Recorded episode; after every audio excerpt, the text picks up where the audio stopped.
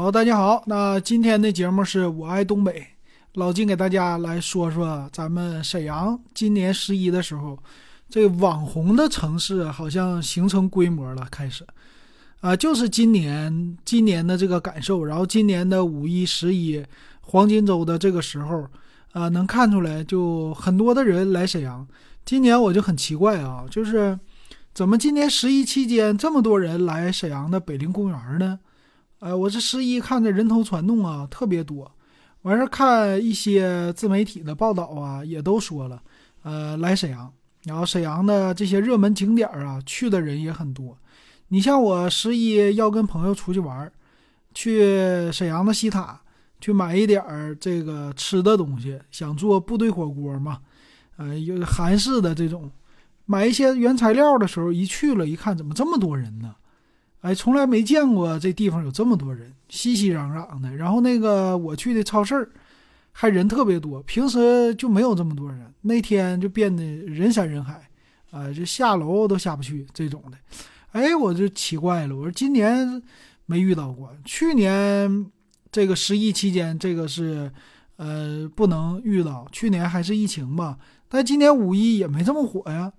所以我就关注了一下这方面的自媒体，发现啊，沈阳现在也算是一个网红城市，啊，然后也是大大小小的开始有人过来了。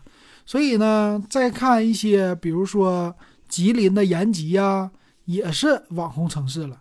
所以现在看起来呢，就是，呃，这种以前我们说好几年前西安呐这样的城市，主打一个网红城市，然后打造。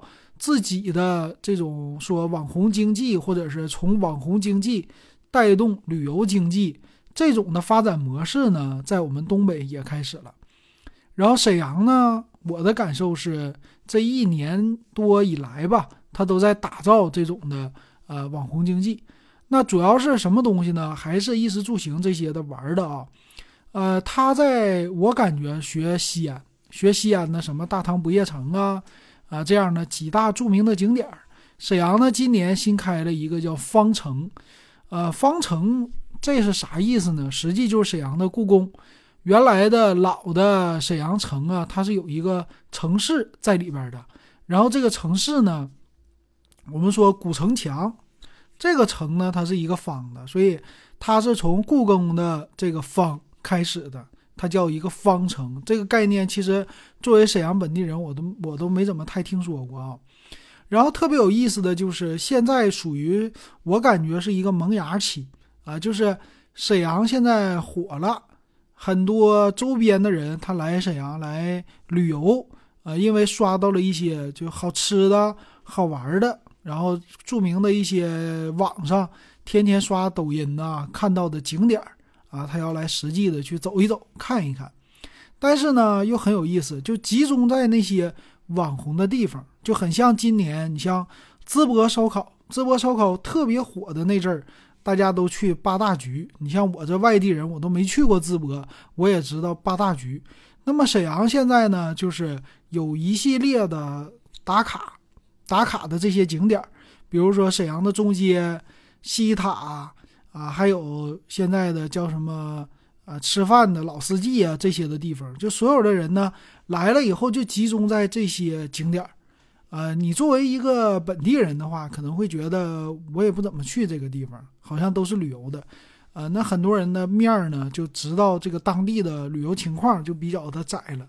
然后说这几个地方吧，大家呃简单的也说说我自己的看法，我觉得挺好玩啊，这种现象。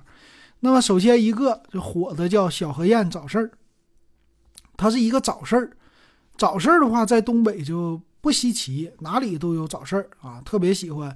因为东北人呢起早，愿意起早。有的时候，呃，你像在农村的话，天一亮，夏天四点钟就起来了。然后在城市里呢，五点钟也起来了。起来的话就去买菜啊，就这个早市儿的文化在东北非常的有底蕴。你像老金的《我爱东北》啊，之前我还录过早市儿的声音。早市儿呢有很多就卖菜呀、卖吃的，感觉呢挺热闹的，逛起来很有意思。那么小河堰呢，它是沈阳的一个呃地方。这个地方呢，最早它是有一个公园儿，它实际呢是一个叫呃万柳塘公园或者叫什么万泉公园，好像是啊，在那个地方呢，原来是沈阳的一个动物园儿，然后在周边呢有很多的居民，也形成了一个早晨的市场，在沈阳原来的动物园的门口，现在叫呃叫什么？万柳塘公园吧，这样的一个地方啊，在这个门口呢形成了叫啊一个早市儿，因为人流量比较的大，地方呢也比较的宽敞，那么。好像我也不知道这谁给就在网上啊给带火了，然后呢，你就可以在那儿也发现很多好吃的。就这么的，今年我一看啊，这个小河沿呢早市就网红打卡地啊，然后人山人海，熙熙攘攘啊，就有网上有段子就说了，说这个整的本地人就早上起来去买个菜，买点吃的，这都人山人海，比原来更挤了啊，这个价格肯定也就更涨了。所以这个是小河沿早市。那有什么吃的呢？我们常见的吃的种类就比较的多。你比如说什么一些火烧啊、馅饼啊、豆腐脑啊、油条啊，常见的这些啊，还有一些其他的，像现在流行的网红的这些的东西也有啊，还有卖菜的。然后一旦形成了规模之后，它这里边的价格。还有服务啊，这些就慢慢的就变成了那种旅游的文化了。实际呢，我们说我们最不愿意去旅游区吃东西，为啥呀？这些东西又贵，又不一定正宗好吃。所以虽然我没有去这个地方啊，但是看了一圈儿啊，这样的感觉来说，呃，人太多就没有啥意思了。那么沈阳有什么样的早市呢？很多。你比如说你在任何一个区都有自己的早市。你像我们是在皇姑区。啊，如果你去皇姑的叫亚明市场，亚明市场呢是啊皇姑区北航地区比较有名的这一个市场，也是很多吃的啊。你去那地方一转，比小河沿的人少一些，但吃的种类可能会更多。这个就是外地人可能不太知道，这个需要做一些功课，或者有一些人呢再去拍一些段子，把其他的市场也可以给它带起来啊，这是一个。然后另外呢，就是沈阳的西塔。我记得老金之前的节目呢，也给大家讲过沈阳的西塔。以前呢，就是什么吃饭的时候，什么饭局，一个第一场、第二场、第三场，第三场的时候，一般第二场就是去西塔唱歌。那西塔呢，也能算是叫沈阳的一个不夜城啊，是很小一一条小街道，不太大啊，呃，一公里都用不到。但是呢，它朝鲜族的一个聚居区，所以这地方可以这么说，就是，呃，晚上不夜城的一个文化非常的浓厚，二十四小时都可以。那么去那儿呢，就是感受一些，比如说，呃，朝鲜族文化、韩式文化，买一些韩式的东西啊。那这次呢，你像我去买什么韩国的商品呢，我们都去呃西塔，感觉那个地方呢就比较的集中。然后你可以再去那个超市啊，超市里边呢就啊一些好吃的呀，韩国的呀这些都有，然后价格也是比较的适中。你像我去的那个呢叫韩百超市，韩百超市呢平时啊就怎么说就正常的一个人流量，那这次呢去的时候正好赶上十一，给我吓一跳。然后我做这个部队火锅的话，需要一些。调料啊，还有里边的食材呀，比如说韩式的辣酱啊这些的东西，我就要去买一买。哎，一去了以后，我发现哎，怎么这么多人呢？都要坐他们家的电梯进超市。这个超市其实并不太大啊。然后它在这个韩韩那个韩百，它实际原来叫朝鲜百货啊，这个叫韩国百货啊。韩国百货的三楼，三楼的话得坐电梯。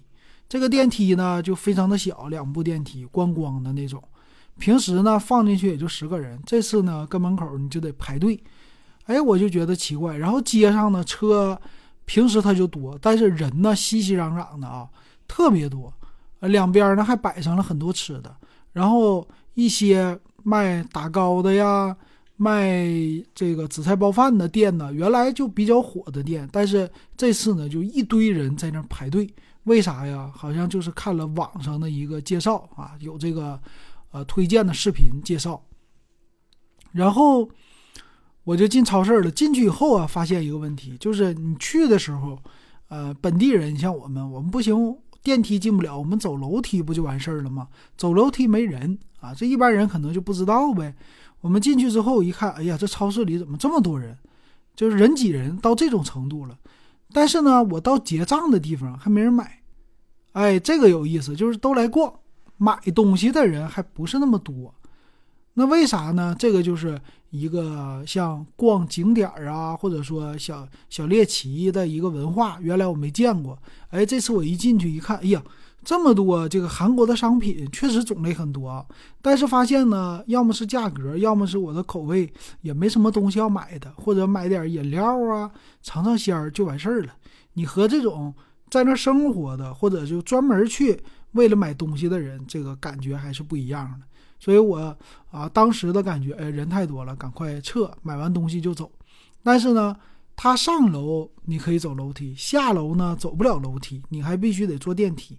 这个电梯呢又有人上，又有一堆人要下，所以那地方就变得特别的拥挤。但是呢，你说大包小裹的吧，还没有像普通的什么呃别的超市人每个手里边都拎个大兜子那样的感觉，所以就是挺热闹。但是也没卖出去多少钱，这样的感觉啊，这是我看到的。啊，这是在那个超市，然后实际呢，你在旁边那条街呢，隔壁不太远就是一条批发的街，那条街呢就特别的冷清。为啥呀？其实那个东西比超市还便宜啊，离得还很近，它俩之间隔得不远，但是没有人去。为啥？大家都是去跑这种什么网红打卡的地方或者介绍的地方了。就这一条街啊，你买东西肯定是贵的。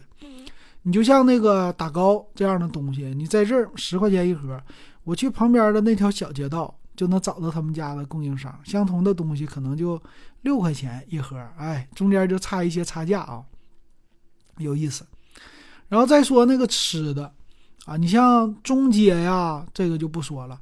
沈阳就有名的啊，一个是鸡架，鸡架之城嘛。啊，还有一个就是老四季，老四季的抻面。这老四季呢，这个确实比较的划算啊。就我看了一些探店的这个主播的视频啊，他们去全国的一些有名的老字号啊饭店呢去吃饭啊，对一些菜呀，有的时候比较的挑剔。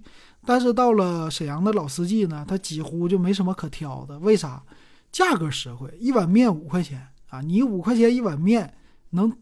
吃个半饱，啊，就有的人，你像南方的朋友过来，你就五块钱一碗面就吃饱了，他有够便宜。然后鸡架呢，这东西也不贵，一个鸡架子八块钱，八块钱呢，你还能说了味儿，吃这个味道，呃，体验一下。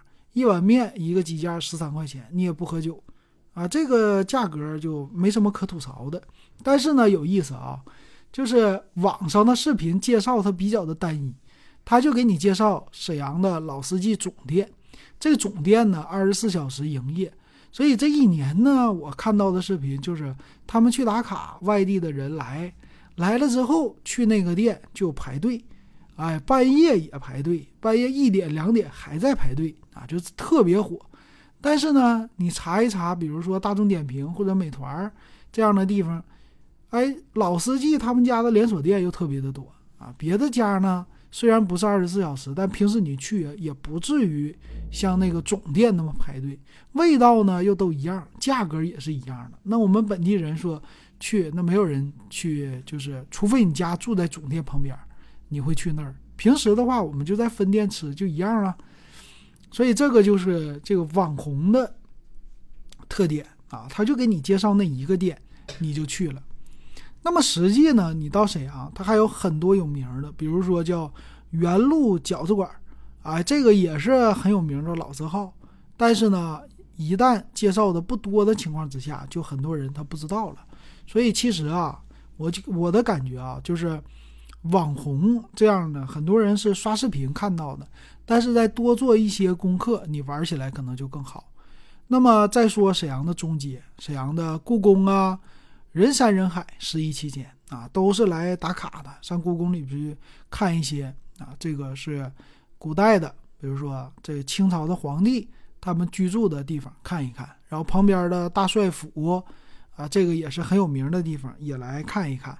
还有什么小南的教堂啊，沈阳的中街呀，逛一逛，觉得很好。但是呢，所有的人都集中在那里，那个地方呢，你说吃的呀，呃，看的那些景啊，都很贵。但是呢，你往旁边走一走，走一走的话呢，旁边的店铺就很便宜啊，或者是开出去几条街，啊，开出去十分钟，你又能吃到本地的特色。哎，你又能吃到很便宜的东西，但是呢，大家就不知道了。所以这个呢，其实就多做一点功课就可以。所以现在呢，我的感觉啊，就是啊，这种网红的城市的流行，网红的东西的流行，虽然东北做的啊，慢慢开始越来越好了，但是呢，呃，你作为一个旅行者或者旅游者的一个体验哈，我建议还是啊，去别的地方。啥意思呢？你多看看。来之前，除了这几个网红打卡地之外，去周边的路去走一走，有一些小饭店啊，更有本地的特色，更有本地的文化。你像鸡架，沈阳的有一个叫传说鸡架，特别火。这个传说鸡架呢，就是人生一串给他带火了。带火之后呢，各大网红都去再宣传，更火。他家特色就是炭烤的，然后是一个什么白糖的。啊，很有意思啊！那个地方呢，离我住的地方还不太远。你实际呢，在他家的隔壁，也没多远的，走个两百米，就是更有名的当地的一个叫严家鸡架。这个鸡架呢是油炸的，哎，本地的麻辣烫也很好吃，很多本地人在那儿。但是你看这个网红店。就火得一塌糊涂，但旁边的严家鸡架呢，就是一个本地人火得一塌糊涂的一个地方，但是没有那么的拥挤，但网上就没有人介绍啊，那你就不知道，这个就是本地人知道的。所以你如果去传说鸡架，你溜达溜达，走一走隔壁周边的这个地方，你可能就能吃到完全不一样的一个口味啊，而且呢也很香啊，人也很多。那这个是不是就是旅游时候的一个啊？怎么说，算是一个经验呢，或者一个方法？所以你去西安呢，你去什么样的城市，它有特色的那一条街，其实这个旅游的方式是对的。为啥？这个是最节省时间的。有人已经给你介绍好了，你去体验，最起码不差。但是呢，如果你想体验更好，你需要自己去探索。一个城市非常大啊，在探索的过程当中，可能周边离它不太远，这个商圈儿。范围之内，其实有很多啊值得你去探索的小店儿，价格呢也不贵，吃起来呢，你说会不会踩雷呢？有的地方可能会踩雷，但是呢，给你节省一些时间啊。这个网红店呢，它不一定代表的是这城市的唯一，所以我看现在的短视频呢，主要玩的还是一个短平快。让人的这个看起来是快节奏的，所以把人带的呢，旅游的时候也玩短平快，就去这些地方去打卡，打卡完你就走了啊，离开这个城市了。所以这样的你说旅游好不好呢？有利有弊啊，我的感觉。所以这个时候你怎么挑到更好的呃吃的、更好玩的这样的地方呢？你可以查一查啊，像以前似的溜达的时候。做一些这种什么大众点评的店铺的或者饭店的这些的一些功课，找一找周边还有什么样的饭店，别人的点评怎么样啊？简单的去看一看，做好功课之后再去溜达，再去玩，可能就会和之前是完全不一样的啊。那么今年能看出来，这网红的带带出来的流量确实很不错啊。到了沈阳，很多人。啊，沈阳这个也开始成为一些热门的旅游城市了。慢慢的发展呢，可能会更会更好。然后呢，应该会有更多的店铺被挖掘出来。然后也希望有更多的朋友来东北来玩啊，来旅游，这个确实很好，带动当地的一个经济啊。然后这就是老金看到的在十一这网红店想说的一些吧，这样的内容啊，也欢迎大家。把你想听的留言告诉老金，老金呢没事儿也说一说，继续更新《我爱东北》的这个节目。感谢大家的收听。